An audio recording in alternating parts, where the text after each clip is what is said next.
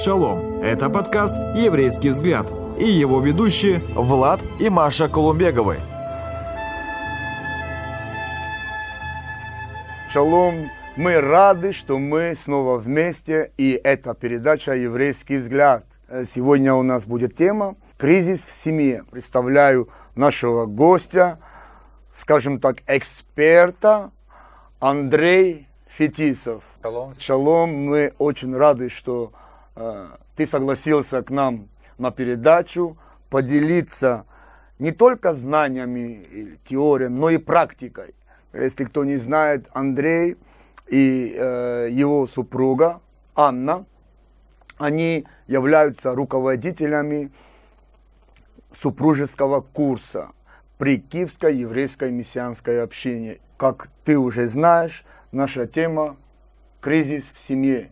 Вроде кризис мы ассоциируем с каким-то негативным явлением, но когда я уже смотрел, что же оно означает, само слово, то я обнаружил, что это решение, поворотный пункт, переворот, пора переходного состояния, перелом, состояние, при котором существующие средства достижения целей становятся неадекватными, в результате чего возникают непредсказуемые ситуации. Кризис проявляет скрытые конфликты и диспропорции. Очень интересно. Вот э, что ты можешь сказать о, об этом? Ну, все очень глубоко и, и, и так умно. Ну, действительно, в этом есть серьезный смысл, как бы, что это действительно раскрывает э, это понятие. Мне вот, например, еще одно определение кризиса понравилось из того, что я э, нашел, это что кризис это одна из фаз развития общества, но я думаю, что это точно так же применительно не только к обществу, но и вообще в целом к любой, к любой ситуации, где кризис происходит. Есть внешний кризис, есть внутренний кризис. Что вы скажете о внешнем кризисе? Кризис, который приходит извне. Угу.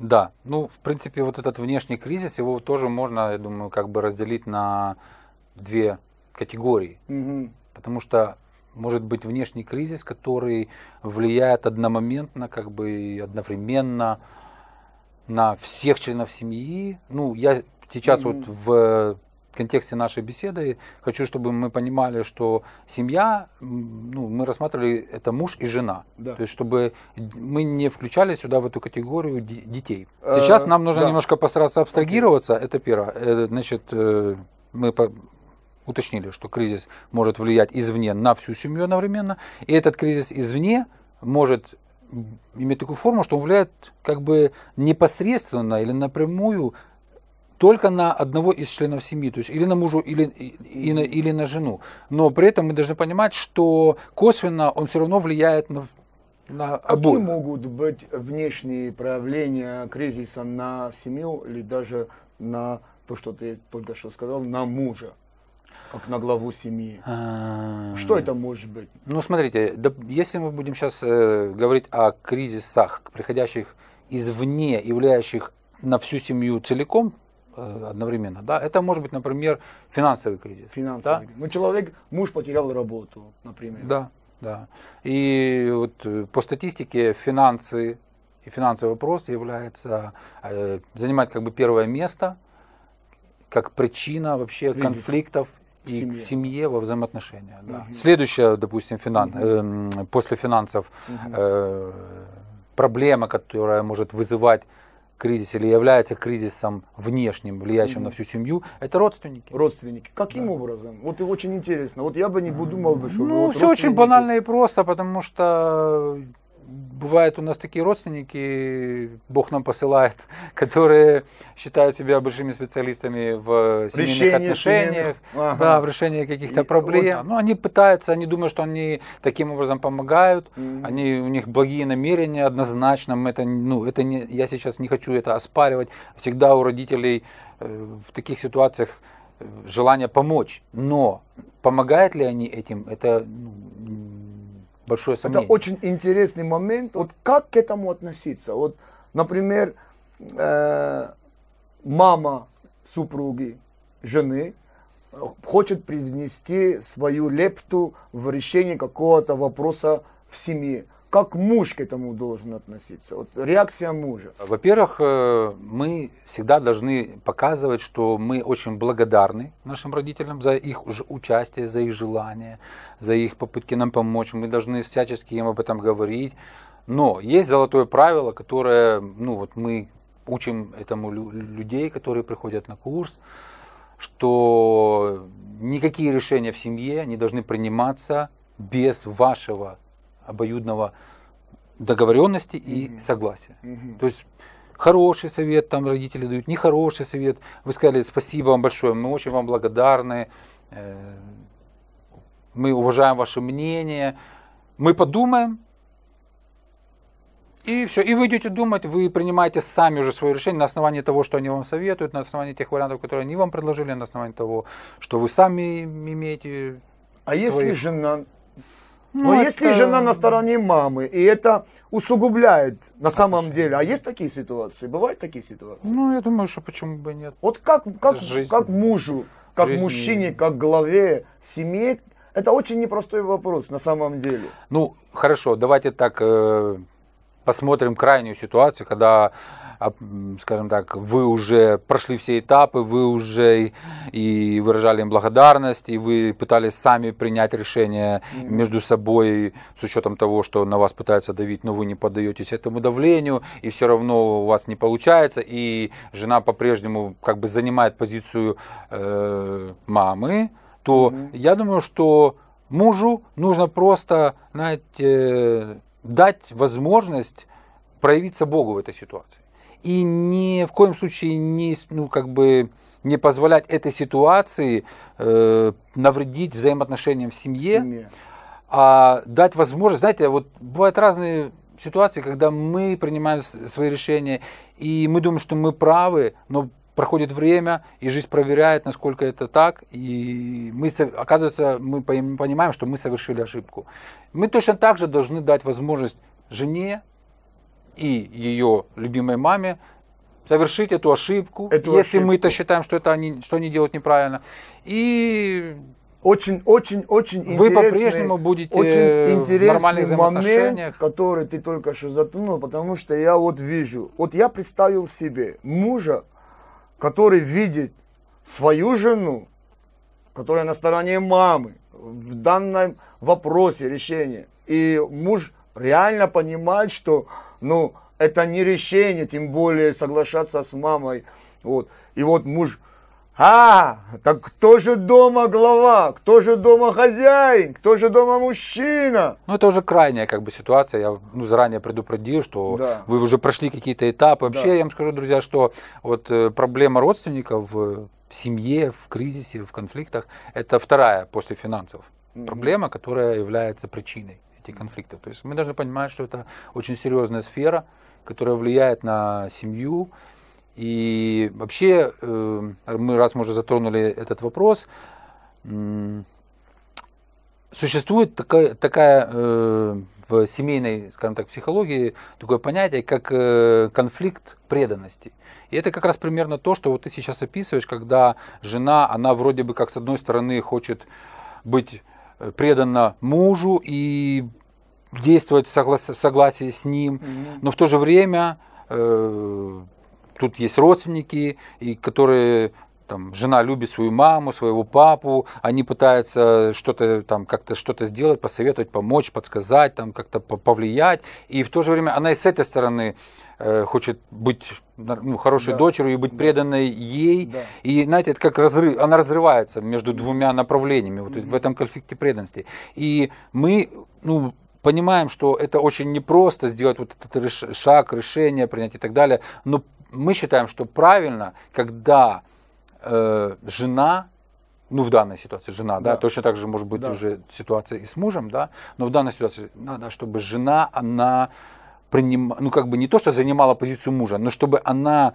не позволяла влиять маме, на ситуацию в семье. И все эти решения, как я уже начинал, ну, говорил вначале, вот это золотое правило, что все решения в семье, они должны научиться принимать вместе. Да. Пусть это уже будет их, даже если они неправильное примут решение, но это будет их совместное решение. Это будет их совместная ответственность за, их, за последствия это принятое решение. Mm-hmm. И они потом не будут друг другу говорить, что я же тебе говорил, а ты меня не послушалась, да, или ты меня не послушался. Да, да. Вот какой ты, как, ты неправильно сделал, и начинают там потом друг другу вешать ярлыки или обвинять друг друга в каких-то. Вот э, роль мужчины, как главы семьи, э, какова его роль в плане, чтобы не позволить внешнему кризису в разных его проявлениях, мы затронули родственников, э, предотвратить приход кризиса в семью? Ну, я думаю, что есть определенные моменты, которые муж должен демонстрировать да. своей позицией в например, кризисный например. период. И есть моменты, которые он должен озвучивать и доносить угу. до жены. Да? То есть демонстрировать он должен прежде всего это спокойствие, уверенность в том, что все под контролем в этой ситуации, что пусть даже это и кризис, но все будет нормально, даже если это и не так. Это очень хороший подход. Ну, примерно похоже, это то, что он должен демонстрировать свои позиции, что все будет хорошо, даже если он сам в этом не уверен. Пока не уверен. Да. Дело в том, что вот этот период кризиса внешнего, это время, когда муж должен демонстрировать не то, что он чувствует или переживает, угу. а то, во что и как он верит. Это очень важно, то, что ты и он должен демонстрировать свое упование и веру в Бога. Единственное чувство, которое, вот, я думаю, должно действительно его заботить в этот момент, это любовь, Божья любовь и любовь к своей семье. Почему? Потому что кризис опасен тем, что в этот период может произойти ожесточение сердца.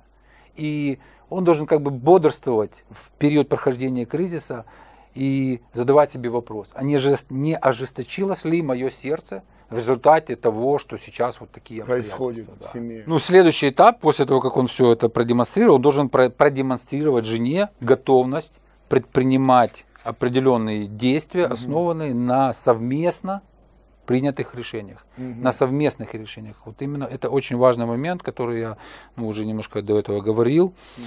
То есть он должен брать ответственность за ситуацию, и не, не занимать позицию, знаете, что все само как-нибудь рассосется решится, или, или, рас, или решится, потому что если он не будет брать в, в этих в кризисных э, моментах жизни ответственность, то ее, угадайте с одного раза, кто будет брать?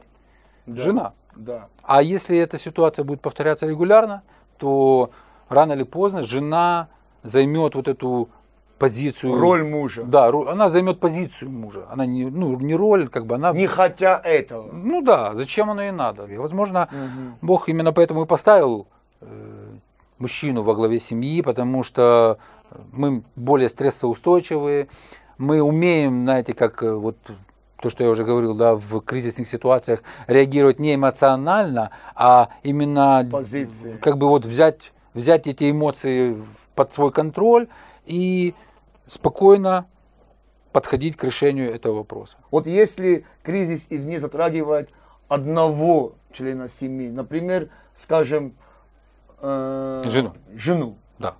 Вот как может э, влиять, в... или в какой форме может повлиять э, кризис на супругу, на жену?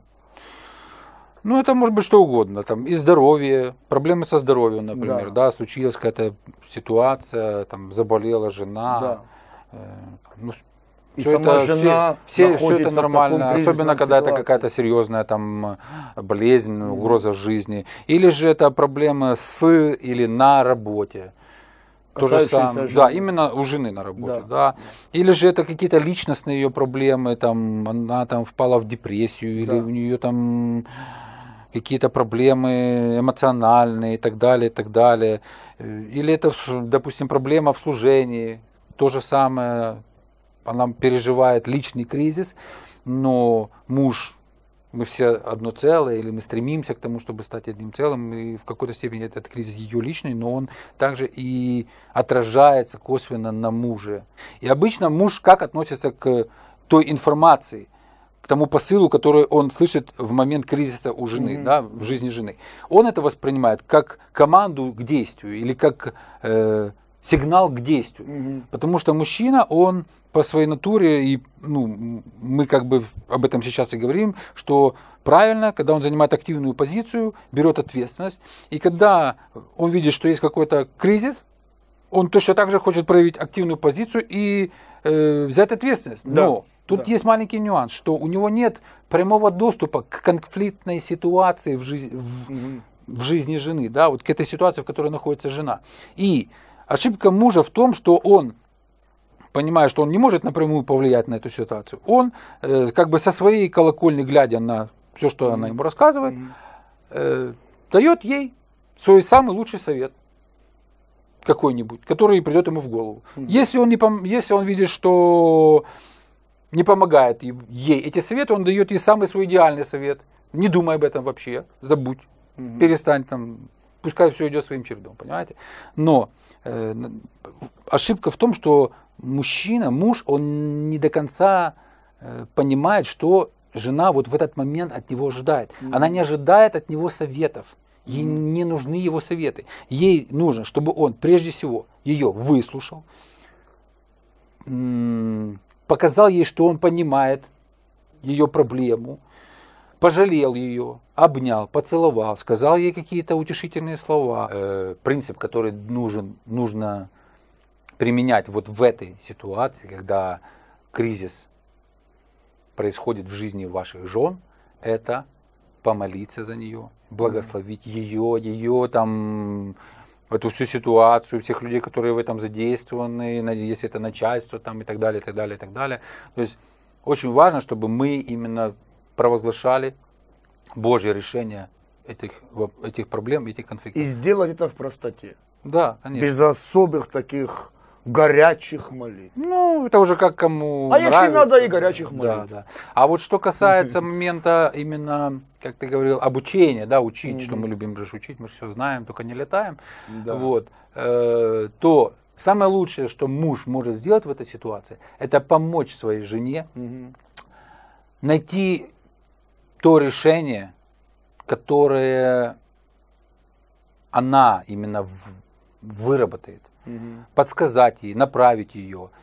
Э, И в этом решении она учтет все те факторы, которые э, порой муж даже о них и не догадывается и не понимает вообще на самом деле глубины происходящего. Но она интуитивно почувствует именно что и как ей действовать, какие решения, какие действия ей предпринимать вот в связи с, со сложившейся ситуацией в, в этом кризисе.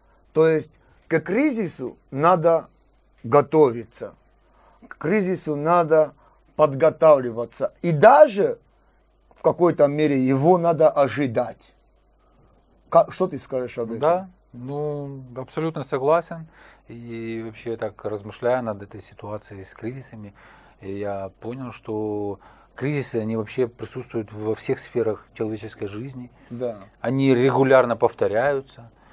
И с этим надо что-то делать. Какие виды кризисов в отношениях и какие подводные камни могут быть?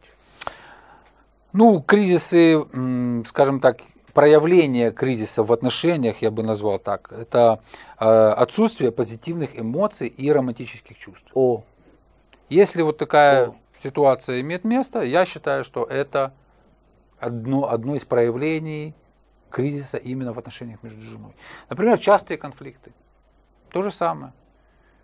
Согласитесь, что э, когда люди постоянно ругаются, то навряд ли это можно назвать хорошими взаимоотношениями. Мы, говоря э, людям о принципах построения супружеских отношений, э, вообще ставим акцент на том, что это один из камней, лежащих в фундаменте семьи, брака. Их регулярность, их встреч, вот это вот романтическое время, проведенное вместе, это камень, лежащий у основания брака. Если, если вы там можете, вы можете не знать там каких-то там нюансов в отношениях, там семейной психологии и всего остального, но если вы будете понимать важность вот этого процесса, и вы будете его регулярно осуществлять в своих взаимоотношениях, то вам даже и психолог не понадобится. Вы сами почувствуете, что вам надо. Вы будете, поним... вы будете проводить романтическое время, вы будете жить эмоциями и чувствами, которые вас соединили в начале ваших, вашего брака. Это, ну, это камень а, в основании. Да, да. Какова роль и модель поведения э, мужа э, в том, чтобы внутренний кризис или не пришел, или если он придет, как на это реагировать? Он должен вот в момент, когда этот кризис во взаимоотношениях между мужем и женой, да. не совершать самые главные, самые главные ошибки, которые чаще всего совершают. Скажи, пожалуйста, Это... самую главную да. ошибку. Ой, самая главная ошибка. Муж берет Библию, и начинает тыкать пальцем в нее, устраивать детский сад вот этот, и тыкать пальцем и говорит, вот, здесь же написано какая-то. Я глава. Ты должна быть, да. А тут написано, что я глава, а ты там... И ты должна повиноваться да, да, да, мне, да, потому ну, что и... жена да повинуется мужу. Да. Муж должен продемонстр... взять ответственность да. и продемонстрировать собственным примером то, что, ну, вот этот процесс вынимания бревна из собственного глаза, назовем это так, да?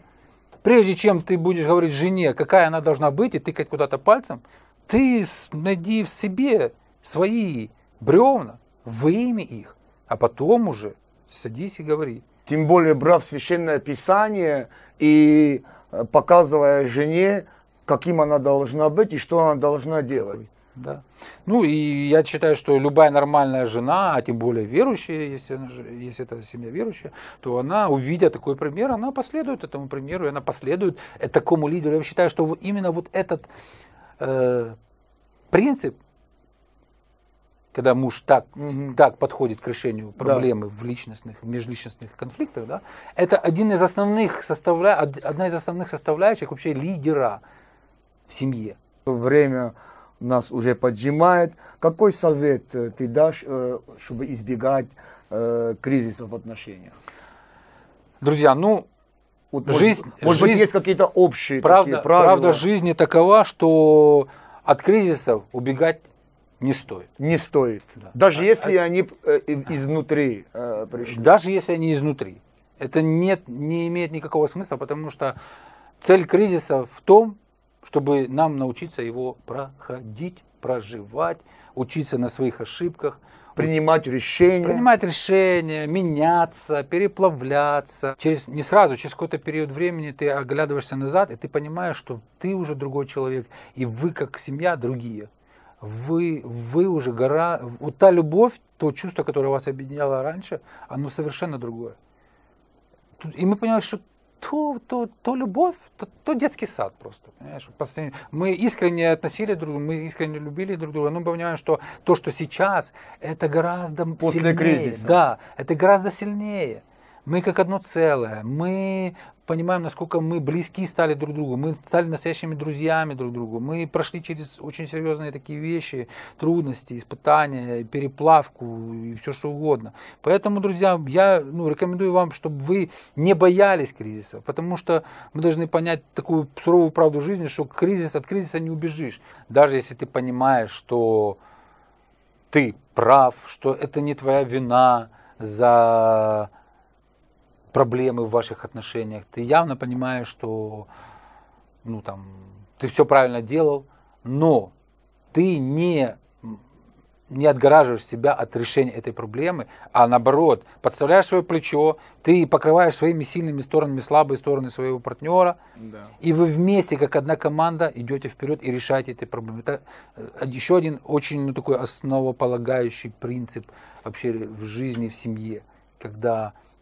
вы учитесь быть одной командой. Да. Первое, что нам нужно понять, что мы не должны допускать ситуации, когда эмоции нами управляют в кризисных ситуациях. Угу. Что во внешних, что во внутренних, мы должны научиться подходить к решению проблемы с шаломом в сердце и с упованием на Господа. И второе, тоже очень важно, это не дать кризису или вот этой проблеме, которая нас сейчас, сейчас разделяет, конфликту, стать между нами.